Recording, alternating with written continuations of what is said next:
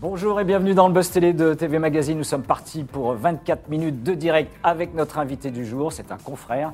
Et également avec vous pour vos questions. N'hésitez pas, on vous attend. C'est un journaliste, notre invité, une plume passionnée, on dira même.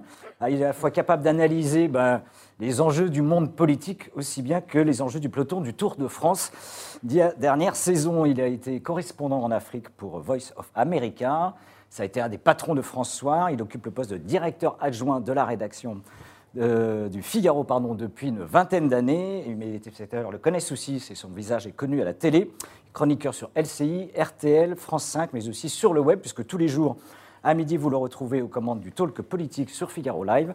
Et comme si son agenda n'était pas suffisamment, eh ben évidemment, garni, bah, il débarque à la tête d'une série d'interviews cette semaine, dès dimanche, où le pouvoir passe sur le grill Yves Tréhard, bonjour. Bonjour Philippe. Bienvenue aux confrères. Euh, les grands entretiens d'Yves Tréhard, c'est le titre de la collection que vous lancez. C'est ce dimanche 4 octobre à 23h sur LCP, hein, la chaîne de l'Assemblée nationale. Une émission au cours de laquelle vous allez recevoir des hommes de pouvoir et qui ont été une certaine forme déchus, hein, on, va le voir avec vous. Mais avant de parler justement de cette nouvelle collection, comment vous faites avec votre agenda pour avoir une vie privée ben, j'ai pas de vie privée. Non, non, ah, non, non, j'ai une vie privée. J'arrive, j'ai des enfants, euh, j'ai une compagne. Euh, bah, il suffit d'être très organisé. Il faut être très organisé. Il faut pas perdre de temps dans des conversations de couloir, euh, à, bagnoder. Donc, mon temps, en fait, il est partagé en trois le travail, la lecture, parce que la lecture prend beaucoup de, temps pour moi. Et la lecture, d'ailleurs, alimente une partie de mon travail. Et puis la vie de famille et mes enfants et ma compagne, auprès desquels euh, auprès de qui je suis euh, eh ben, quasiment tous les jours. Donc euh, il faut être très très organisé et je dirais compartimenté dans sa tête. Il ne faut pas être pollué par des, soucis divers et variés. Et quand vous n'êtes pas journaliste, entre guillemets, vous, votre loisir principal, vous parliez de la lecture, c'est la, lecture. Non, non, sincèrement. c'est pas professionnel à, nous, avant tout sur l'information non. non, non, alors non, je lis assez peu d'essais politiques, en fait. je, lis les principaux, ceux qui m'intéressent, évidemment. Mais sinon, euh, bah, c'est beaucoup des romans. Euh, là, je viens de lire, par exemple, des romans ou des, euh, des, mémoires. Là, je viens de lire le dernier livre de Philippe Labro, qui est tout à fait intéressant, qui est très bien. Et je dis surtout des romans parce que ça me permet de m'évader. Et puis finalement, ça nourrit ma réflexion, parce que le roman, évidemment, c'est un reflet du monde. C'est un, un, miroir, comme disait Stendhal, qu'on pose le long de la route de l'actualité. Il y a une vie après l'information et après le journalisme. Euh, nous sommes en direct avec Yves Tréhard sur Figaro Live, je rappelle, hein, diffusé sur figaro.fr également, la page Facebook de TV Mag. Qu'attendez-vous de ces grands entretiens? Êtes-vous un assidu, un lecteur des, des, idées auto que peut écrire euh, chaque semaine et chaque jour en effet Yves Et qu'est-ce que vous êtes également assidu de son émission Le Talk Politique tous les jours Dites-nous tout. En attendant, on retrouve tout de suite Damien Canives pour les news médias du jour. Bonjour Damien. Bonjour Yves. Bonjour Damien. Alors Yves, notre tradition, c'est de commencer par les ah audiences télé de la veille. Que s'est-il passé hier soir? Bah Une fois de plus, Philippe, c'est la fiction grand française qui caracole en tête du tableau avec France 2 qui misait sur un épisode en rediffusion d'Alex Hugo. La fiction portée par Samuel Le Billon et Lionel Astier a rassemblé 4,3 millions de téléspectateurs, 19,5% de part d'audience. Rendez-vous compte, c'était une rediffusion. Seulement quelques téléspectateurs de moins que lors de la première diffusion en août dernier. C'est absolument considérable. Sur la deuxième marge du podium, on retrouve TF1 qui dégainait l'épilogue euh, de la série américaine The Resident. 3,3 millions de fidèles ont répondu présent. 600 euh, 000 téléspectateurs plus bas, cette fois-ci, on retrouve M6 qui atterrit sur la troisième marche du podium avec le lancement de la neuvième saison du meilleur pâtissier. Ce concours culinaire animé par Julia Vignali euh, signe un score en hausse par rapport au lancement de l'édition précédente l'année dernière. Et enfin, on termine avec cette chaîne qui échoue au pied du podium mais qui signe néanmoins un score tout à fait satisfaisant. Il s'agit de France 3 qui misait sur un nouveau numéro du magazine Faut pas rêver. Cette fois-ci, ah. Carolina de Salvo euh, s'évadait vers le Finistère. 1,8 million de voyageurs, 8,5% de part d'audience. Le, meilleur pâtissier, Yves, est-ce qu'on on pourrait vous surprendre devant le meilleur pâtissier euh, sur M6 Vous êtes plutôt euh, pas décroché du tout de l'info Non, non, non, je décroche de l'info. Je regarde principalement des films à la télévision, je veux dire la vérité. Euh, parfois des émissions de reportage aussi. Vous parliez de Faut pas rêver. Alors ça fait longtemps que j'ai pas regardé Faut pas rêver, mais à un moment je regardais beaucoup Faut pas rêver parce que ça nous permettait de nous évader. Et puis surtout c'était une émission qui était originale. Maintenant il y a beaucoup de concurrentes. Euh, voilà, mais je regarde assez peu les émissions euh, d'information. Il m'arrive évidemment de regarder les grands rendez-vous d'actualité, comme la semaine dernière avec le Premier ministre, j'ai regardé, parce que ça fait quand même partie de mon métier. Euh, oui, exactement, Jean Castex. Et puis, euh, beaucoup de reportages. Je, je, regardais beaucoup Envoyé spécial, que je regarde moins parce que je suis aussi à la télévision. Alors, quand euh, je suis à la télévision, bah, bah, je ne peux pas regarder la télévision. Et je dois dire une quelque chose c'est que entre la lecture et la télévision, pour moi, il n'y a pas photo. C'est la lecture en premier. C'est dit. On poursuit ces infos médias avec le retour d'une spécialiste des États-Unis euh, à la télévision. Oui, ah. cette grande dame. Je vois très bien qui c'est. Vous voyez qui c'est Laurence Benaïm. Non, non, c'est Laurence Saïm. Laurence Saïm. vous n'étiez pas loin.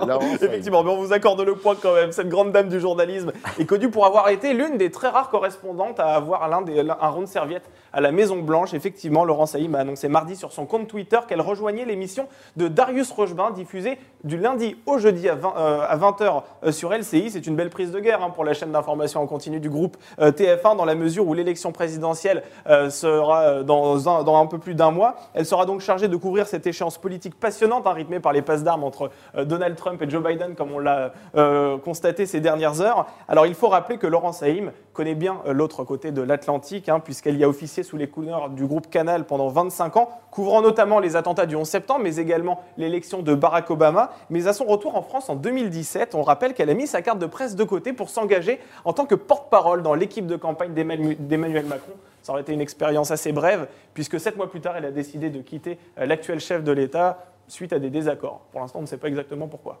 on attend les explications. Qu'est-ce que vous pensez, Yves, justement, de, ces journalistes qui décident un jour de se lancer en politique? Bah, il y en a beaucoup hein, qui se sont lancés en politique et euh, qui euh, ont réussi pour certains d'entre eux. Euh, c'est pas du tout le même métier, c'est-à-dire qu'on peut pas faire les deux à la fois. Euh, quand on s'engage en politique, beaucoup quand même connaissent des désillusions. Certains ont laissé un nom.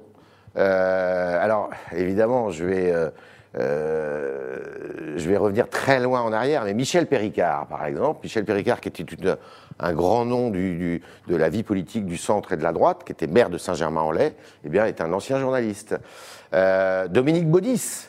Dominique Baudis euh, était un, grand correspondant à Beyrouth, notamment, qui a été correspondant pour le, au Liban pour euh, la première chaîne de télévision à l'époque, qui n'était pas encore TF1. il s'est lancé en politique. Alors c'était un peu particulier parce que lui, il était d'une famille, son père était maire de Toulouse, il a succédé à son père à la mairie de Toulouse. Malheureusement pour euh, Dominique Baudis, il a eu euh, bah, une fin de parcours compliquée parce qu'il a été accusé à tort de vraiment de saloperie, on peut le dire. Mais Dominique Baudis a quand même marqué la vie politique française d'une certaine empreinte. Il faisait partie des douze salopards, souvenez-vous, c'est-à-dire des douze cadras et quinquas euh, au tournant des années 80, qui voulaient le, au, tournant des années 90, qui voulaient le départ de Giscard, Chirac et, Raymond Barre pour euh, devenir, euh, bah, pour laisser la place aux jeunes, parce qu'ils estimaient qu'il il devait y avoir un nouveau discours politique et que surtout, surtout, il fallait pas flirter avec à l'époque le Front National.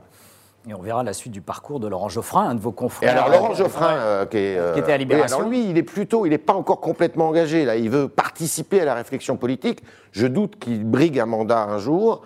Euh, on va voir. Pour le moment, il a du mal à se faire une place. Euh, ces anciens interviewés sont en train de vouloir lui faire la peau, plutôt.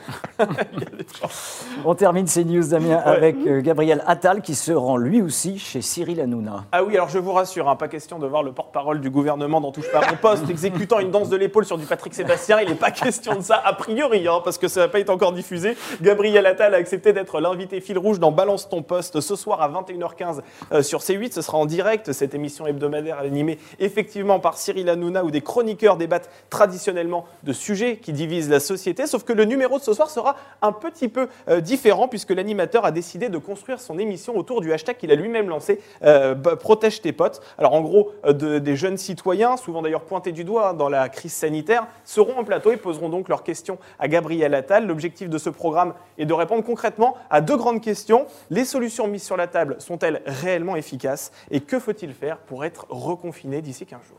Gabriel Attal, il y a eu Marianne Chapa, il y a eu François de Rugy. Est-ce que c'est sérieux d'envoyer chez Hanouna de grandes figures politiques et des membres du gouvernement? Alors, j'étais plutôt assez hostile à ça, moi. Euh, personnellement, je me disais, ils sont en train de s'abîmer, d'abîmer l'image, et la politique n'a pas besoin de ça. Mais Marlène Schiappa, euh, finalement, m'a un peu convaincu la dernière fois qu'elle y est allée. Elle y est allée une fois.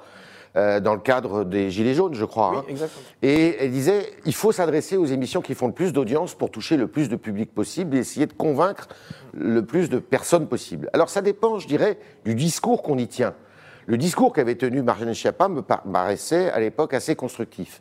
Aller dans une émission qui est quand même une émission euh, de déconne complète, euh, mais pour y tenir un discours et pour essayer de toucher un public qui généralement est assez réfractaire à ces discours-là, pourquoi pas. En revanche, pour des hommes et des femmes politiques, d'aller dans des émissions où ils prennent la tunique, euh, je dirais, d'un animateur ou d'un joyeux de rille, et on se souvient, ça a été catastrophique, Michel Rocard face à, euh, à Ardisson, euh, sucer s'est trompé.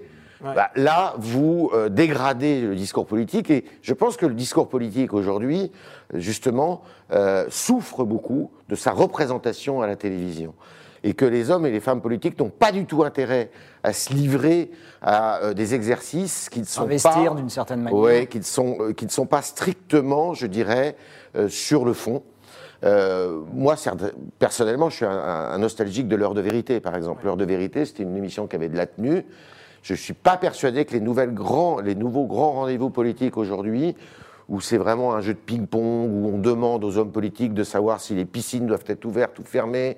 euh, quand on abaisse le discours à un niveau, euh, je dirais, euh, municipal, eh ben, on gagne, on n'y gagne pas parce que souvent évidemment les, les responsables, quand on est Premier ministre, par définition, on n'est pas au courant de tous les détails qui doivent être réglés. Merci Damien pour ces, news médias et place euh, bah, Yves Tréhard au Buzz Télé et surtout l'interview sur vos émissions.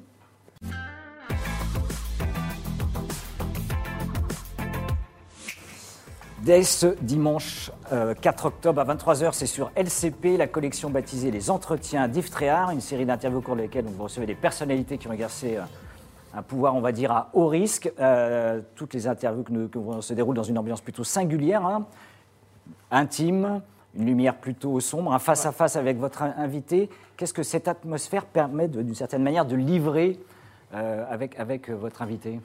Alors d'abord, je dois, je dois euh, dire que j'ai- je fais cette émission, j'ai réussi à, à faire ces entretiens grâce à, à l'offre qui m'a été faite par euh, la chaîne parlementaire. Et je remercie évidemment Bertrand Delay, qui est son président. patron, oui. Je remercie Guylaine Chenu, qui est la directrice des programmes. Charlotte Epal, euh, qui euh, a toujours été à côté de moi euh, et qui m'a aidé dans la préparation. Le réalisateur, qui est un très grand réalisateur d'ailleurs, François Getborger, qui est vraiment un homme de, grand talent. Et donc je les remercie. D'abord, c'est la première chose. La deuxième chose, donc c'est une émission effectivement sur le pouvoir. Ils m'ont demandé quels sont les thèmes que je voulais aborder. Et l'un des thèmes que je leur ai proposé, c'est effectivement euh, le pouvoir à haut risque. C'est-à-dire, ce sont des hommes et des femmes. Malheureusement, si vous vous retournez sur la vie politique française et les, les, grands dossiers politico euh, euh, en France, vous apercevez que c'est surtout des, hommes qui ont été mêlés à cela.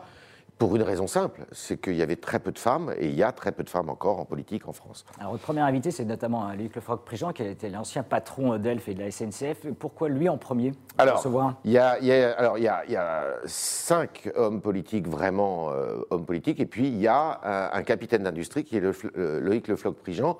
Loïc Le Floch-Prigent qui a quand même qui est aussi pas loin de la politique, parce que c'est l'homme de l'industrie de François Mitterrand, qui a participé, euh, je dirais, à toute la politique industrielle de François Mitterrand pendant près euh, et pendant 14 ans, puisqu'il y a eu deux septennats, et euh, qui était tout le temps, qui avait l'oreille et l'écoute du président de la République. Pourquoi lui? Parce que bah, il a une histoire qui est pas banale du tout. Il a été pris dans les filets de la justice. De façon euh, assez violente. Il a fait la une de l'actualité très longtemps. Et on peut dire que de tous mes invités, c'est peut-être celui qui a occupé la scène, euh, la scène euh, politico-financière, médiatique, euh, pendant le plus longtemps. Voilà. Euh, mais euh, tous méritent euh, évidemment une considération. Et, et le but, si vous voulez, c'est que quand on reçoit six personnalités comme ça, c'est pas de conduire six entretiens comparables. C'est toujours d'avoir une accroche différente. Et c'était intéressant de commencer peut-être avec euh, Loïc Le Floch-Prigent. Alors, le- Luc Lefranc-Prigent, avant de parler des autres invités, hein, il se confie sans langue de bois sur sa vision du management. À votre question, est-ce la fin? Est-ce que la fin pardon, justifie les moyens? Il va vous répondre que la seule limite qu'il se fixe, c'est la mort. C'est terrible comme. Euh, ça ne vous a pas surpris cette réponse Pas tellement. Pas, tellement. de la part de Loïc Le Floch-Prigent. Et quand, euh, je pense, vous interviewez des grands chefs d'entreprise, des grands capitaines d'industrie, ils, vous diront qu'il n'y a pas de morale. Et c'est en fait la substantifique moelle du discours de, Loïc Le Floch-Prigent, sa philosophie, c'est qu'il ne peut pas y avoir de morale en politique. Euh, tous les coups sont permis euh, d'une certaine façon. Alors simplement, il faut calculer le risque. C'est un peu le, sens des réponses de Loïc Le Floch-Prigent, c'est qui dit qu'il faut savoir, quand on est euh, comme ça très exposé, faire le calcul entre le risque que l'on prend et, le danger que ce risque représente. Euh, parfois, c'est pas facile. La preuve, c'est qu'il en a fait les frais. Mm. et il disait que la seule, le seul moyen qui évidemment était interdit, c'était mort d'homme. Et dans cet entretien, il parle d'une mort d'homme, en l'occurrence d'une femme d'ailleurs, en, euh, en Angola. en Afrique, puisque euh, Elf euh, très, était très engagé évidemment sur le continent africain. mais je dirais que c'est sans. Il y a des lois, mais ce pas les lois du code civil, ni du code pénal. mais c'est souvent sans foi. Damien, des questions des internautes Exactement, les premières questions sont arrivées sur la page Facebook de TV Magazine. Alors on salue Guillaume qui est un grand habitué et qui pose d'ailleurs une question intéressante que l'on suggéra tout à l'heure. On va prendre déjà celle de Sylvain qui souhaite savoir si un jour on pourrait euh, assister aux grands entretiens en direct. C'est vrai que cette émission est enregistrée, vous les avez enregistrés. Est-ce que ça vous plairait de le faire plutôt en direct? Ah oui, j'adorerais le faire en direct. Il faut savoir que c'est dans les conditions du direct. C'est-à-dire qu'il n'y a absolument pas euh, de bidouillage. On ne fait pas un enregistrement de 3 heures pour en retenir 26 euh, minutes. C'est un enregistrement qui dure 26 minutes du début à la fin. Une seule prise, comme on dit. Une seule prise. Il n'y a pas de montage du tout. Il n'y a pas de montage. Alors, il peut y avoir un raccord à la fin avec le générique ou au début avec le générique, mais il n'y a pas de, montage. Euh, on ne fait pas de censure ni de. Et donc, c'est ça qui est intéressant. en direct, alors là, ça serait rêvé de faire ça en direct, évidemment. Euh, bon, bah là, ça se, passe dans un studio qui est, admirable. D'ailleurs, c'est un très beau studio euh, dans le cœur de Paris. On attendra aussi peut-être la fin du Covid. Euh, Alain Carignon, Claude Guéant, Michel Noir, Michel Roussin, les personnalités que vous, que vous recevez, la personne qui vous a le plus marqué au cours de cet entretien de ces entretiens Alors, elles ont chacune leurs caractéristiques et chacune quelque chose de singulier. De... je ne vais pas en mettre une plus que l'autre. Je dirais que euh, ce qui était intéressant avec euh, Loïc Le Floch-Prigent, c'était son, franc-parler. Ce qui était intéressant avec euh, Alain Carignon, c'est la, grande douleur quand même qu'il a ressentie. Il faut savoir que c'est l'homme politique qui a fait le plus de prison sous la Ve République. Il a fait 30 mois de prison, c'est pas rien. En plus, il le raconte, je lui fais dire dans l'entretien, il a occupé la cellule de Klaus Barbie, quand même pas, rien avec un, et, comment, un, maton qui lui disait euh, Mais vous, vous parlez pas beaucoup, Alain Carignon, alors qu'avec euh, M. Klaus Barbie, on s'installait tous les deux et on parlait. bon. Euh, et, Carignon, ce qui m'a extraordinairement touché, c'est sa, sa devise c'est que l'important, c'est pas de chuter, c'est de savoir se relever. Ça, c'est vraiment terrible. C'est vraiment beau comme philosophie. Il y a toujours une philosophie à tirer de chacun des deux. Euh, je, vais continuer sur les autres. Je rappelle qu'il ne s'agissait pas de refaire et d'expliquer l'affaire, mm. de refaire le procès. Ce n'est pas le sujet. C'est de savoir comment eux ont vécu cette, euh, cette montée, cette dégringolade, qui évidemment, on, chute beaucoup plus vite qu'on monte. Euh, avec Michel Noir, ce qui m'a passionné, c'est c'est d'abord l'ambition du, bonhomme. Euh, c'est ma première question. Euh, est-ce que euh, un jour vous avez songé à être président de la République? Quand vous êtes dans vos beaux moments, beaux jours Et il me répond oui, on me le disait. et ce qui est extraordinaire chez Michel Noir, c'est d'abord que c'était une affaire familiale, hein, avec son, son, gendre, son gendre qui a été le mari de sa première fille, Anne-Charlotte, avec qui il a eu euh, Valériane, pardon, Anne-Charlotte, pardon, Valériane, avec qui il a eu deux enfants. Et puis après, euh, Beton a eu un enfant avec la deuxième fille de, Michel Noir. On appelait ça l'affaire Dynastie sur Rhône, enfin tout ça. Et euh, ce qui est extraordinaire, c'est euh, la... Michel Noir a complètement tourné la page. Complètement. C'est-à-dire qu'il ne fait plus du tout de politique. Euh, et il s'est engagé dans les affaires et sur les sciences cognitives. En cela, il est assez à la mode aujourd'hui. Il a lancé une société qui d'ailleurs travaille dans le monde entier, qui a une centaine de salariés. et il est passionné par ça. Il est passionné par le jeu d'échecs. Alors, le jeu d'échecs, d'ailleurs, je lui pose la question, pour lui, une partie d'échecs, c'est la politique s'apparente à une partie d'échecs. Et après l'échec, eh ben, euh, les échecs, le jeu d'échecs, c'est aussi des sciences cognitives parce qu'il faut aller très vite. Ah, il fait, alors c'est un homme qui est boulimique. Il a fait du théâtre. Il a joué dans Oncle Vania. Euh, il apprend le russe. Il fait des haïkus, c'est-à-dire qu'il fait des poèmes euh, japonais. il fait mille choses à la fois et donc il a passé un doctorat où il a eu euh, la meilleure note sur les sciences cognitives appliquées justement à l'éducation des enfants. Il est tout à fait passionnant. Un mot rapide sur Claude Guéant Alors Claude Guéant, alors Claude Guéant, c'est très particulier parce que Claude Guéant, et lui, est encore, euh, je dirais, avec des affaires pendantes, c'est-à-dire que la justice s'intéresse encore à son euh, sujet. Claude Guéant, on sent que c'est un homme qui souffre. Et c'est ce qui va apparaître, à mon avis, à l'écran, une souffrance énorme. C'est-à-dire que c'est l'homme qui a été le plus puissant de France. C'est comme ça qu'on l'appelait, on l'appelait le vice-président du temps de, Nicolas Sarkozy. Et lui, euh, on sent qu'il est. Et, tout le monde l'a laissé tomber. Beaucoup de gens l'ont laissé tomber. Après, Michel Roussin. Euh, Michel Roussin, ce qui est génial chez lui, c'est que c'est un homme qui n'a jamais voulu le pouvoir. Il aime le pouvoir, mais dans l'ombre. Toujours numéro 2. Numéro 2 d'Alexandre de Marange, parce qu'il était numéro 2 du SDEC. C'est numéro 2 de Jacques Chirac à la mairie de Paris et à Matignon, quand Chirac, à la première cohabitation, était Premier ministre et numéro 2 de Vincent Bolloré dans son groupe. Et lui, c'est un passionné d'Afrique. Et lui, euh, en fait, il paye.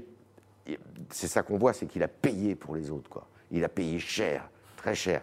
Et il y, aura il y a beaucoup de surprises dans son interview, vous verrez. À découvrir donc. Euh, sur LCP, une question oui. Damien. Eh bien, on va prendre une question de Guillaume parce que tout à l'heure on parlait des journalistes qui se lançaient en politique. Alors Guillaume a la présence d'esprit de vous poser la question à vous. Euh, est-ce que vous avez déjà pensé à ah. vous engager en politique? Vous Jamais. qui maniez cette, cette matière tous les jours. Jamais. Jamais du tout. Non, ce n'est pas le même métier, c'est vraiment différent. Il y en a qui le font avec succès. Tout à l'heure on parlait de Dominique Baudis. Il y en a un qui actuellement réussit euh, très bien, c'est Carl Olive. Carl Olive est un ancien journaliste de Canal+. Euh, Vous avez reçu au Talk Que j'ai reçu au Talk, et qui est maintenant maire de Poissy, et qui euh, a une, parole qui porte. Euh, non, non, pas du tout. Moi, la politique, d'abord, c'est... C'est quand même un panier de crabes, il faut le dire, c'est compliqué. Et moi, je préfère être observateur, euh, on va employer un grand mot, historien de l'instant. Historien de l'instant, c'est pas mal. que euh, d'être euh, plongé dans cette, euh, dans cette galère. Quand, quand, on voit le profil et le parcours hein, des, invités que vous avez reçus, que vous interviewez, on se demande pourquoi il n'y a pas Bernard Tapie finalement aussi. Alors il y a Bernard Tapie. Ah. il y aura Bernard Tapie, Bernard Tapie bien sûr. Alors Bernard Tapie que je connais très bien, que je connais depuis très longtemps. Euh, on va faire euh, effectivement un grand entretien ensemble. Euh, et Bernard Tapie, ben évidemment, on ne va pas refaire, parce que ce qu'il ne faut surtout pas faire avec Bernard Tapie, c'est de lui demander de vous expliquer son histoire. Parce que si vous lui demandez d'expliquer son affaire, tout de suite, vous êtes complètement perdu, parce que l'affaire est extrêmement compliquée. Je la connais assez bien, j'ai la prétention de la connaître assez bien, parce que j'ai travaillé le sujet, mais on parlera de sa façon de traverser ça. Et lui, c'est un ogre, c'est un, un roc, c'est un, il est très malade, comme vous le savez, mm-hmm. mais néanmoins, il a une résistance et une capacité de surmonter les obstacles et, même de les écarter avec. J'ai rarement vu un phénomène pareil. Jamais même. Damien, dernière question des internautes. Allez, on va prendre une question de, Sophie euh, qui souhaite savoir si euh, vous avez des inspirations particulières dans le monde de l'interview politique. Est-ce que euh, vous aimez bien Jean-Jacques Bourdin? Est-ce que vous préférez Caroline Roux qui présente les quatre vérités que vous retrouvez le soir dans C'est dans l'air sur France 5 Quelles sont vos inspirations? Bah, Je dirais que chacun m'inspire d'une certaine façon parce que chacun a du talent, chacun a sa façon d'interviewer. vous prenez de Caroline Roux et Jean-Jacques Bourdin euh, c'est pas du tout le même exercice. Euh, Jean-Jacques Bourdin fait une interview politique, qui est une interview politique euh, en direct, face à face. Caroline Roux est évidemment aussi en direct, mais elle, elle anime un débat. grande particularité, la grande force de Caroline Roux, c'est qu'elle anime un débat qui ne doit jamais virer à la polémique et qui doit avoir une vertu pédagogique. Et tout le, talent, je dirais, quand on est à la place de Caroline Roux et de Caroline Roux, c'est de faire surgir les réponses que aux, questions que se posent les téléspectateurs. Et c'est là le, tout le succès de l'émission, finalement. Jean-Jacques Bourdin, ça n'a rien à voir, il doit réveiller euh, les auditeurs et les téléspectateurs. Et c'est une interview qui se veut assez agressive, assez punchy. Je vais vous citer un troisième personnage, parce que, et vous l'avez reçu récemment, euh, qui lui est tout à fait dans un autre style d'interview. C'est encore un autre exercice. C'est Darius euh, Rocheblin, qui est maintenant sur LCI. Mm. Et lui, c'est davantage dans le. C'est plus, c'est plus, euh, c'est plus rond, c'est jamais agressif. Il essaye de tirer justement le. On n'est pas loin du psychanalyste dans, chez Darius Rocheblin. Voilà. Et en fait, les grands entretiens que j'ai conduits là ça, j'ai pas cette prétention d'être. Mais c'est plutôt dans ce, cette, ce mode-là, si vous voulez, qui, n'ont rien à voir avec ce que je fais au talk, par exemple. Au talk, c'est pas du tout le même exercice. Donc, il y a, euh, je dirais, un mode d'emploi, une méthode pour chaque euh, type d'interview. Il n'y a pas un intervieweur. C'est euh, type. Euh, ça dépend de l'émission. Dernière question justement un peu sur les talks et les, chaînes d'infos et, les, débats. On voit aujourd'hui, depuis notamment cette année, hein, une montée en puissance de l'opinion hein, dans les bas sur des chaînes d'information, euh, notamment comme CNews. Hein. Est-ce que c'est bon justement qu'il y ait des débats entre éditorialistes, journalistes, militants Parfois, c'est un peu la foire d'empoigne? Est-ce que ça vous paraît aujourd'hui une bonne chose pour le journalisme et le, et le, journaliste politique que vous êtes? Alors, euh, pour ceux qui n'ont pas de mémoire, il faut rappeler que ça a toujours existé. Euh, et je vous rappellerai une des émissions les plus, euh, qui reste comme une des plus célèbres, c'est Droit de réponse. Où à l'époque, vous aviez vraiment des grandes gueules. Vous aviez Claude Cabane de l'Humanité, Philippe Tesson, Jean d'Ormesson y allait régulièrement. Vous aviez toutes les grandes plumes de l'époque qui s'étripaient, il faut le dire comme ça, chez Pollack. Et, et Pollack aimait justement les provoquer. Alors, je pense que euh, le débat entre éditorialistes est, utile, il est nécessaire à partir du moment où il reste de bon ton. C'est-à-dire que je crois qu'il ne faut jamais dériver, il ne faut jamais euh, virer vers le populisme et aller euh, à la facilité, s'envoyer des invectives. Je pense que c'est vraiment pas ça qu'il faut faire. Et je pense que le désaccord peut se faire dans le sourire, peut s'exprimer dans le sourire, il peut s'exprimer euh, dans la tolérance. Euh, et je pense qu'il est davantage reçu euh, dans ce mode-là que dans un match de catch. je dirais que le, débat politique, il doit rester le noble art de la boxe, il ne doit jamais virer à une espèce de dramaturgie complètement surfaite du catch. Le message est dit. Merci Yves, merci, d'être venu sur le, plateau du Buzz. Donc, je rappelle qu'on vous retrouve hein, sur LCP, c'est bah, dès ce dimanche euh, à 23h pour vos grands entretiens. Et demain, un nouvel invité nous rejoint sur le plateau du Buzz et non du Talk. Exactement, on va passer euh, du monde euh, du journalisme à celui de l'animation puisqu'on va recevoir l'un des piliers du groupe TF1 qui anime l'une des plus grosses marques de la chaîne. Il s'agit de Denis Brognard que nous allons recevoir à l'occasion de la saison de Colanta qui est assez mouvementée, vous le verrez. On est un peu loin de la politique. Bonne journée. Merci à vous. Merci à vous.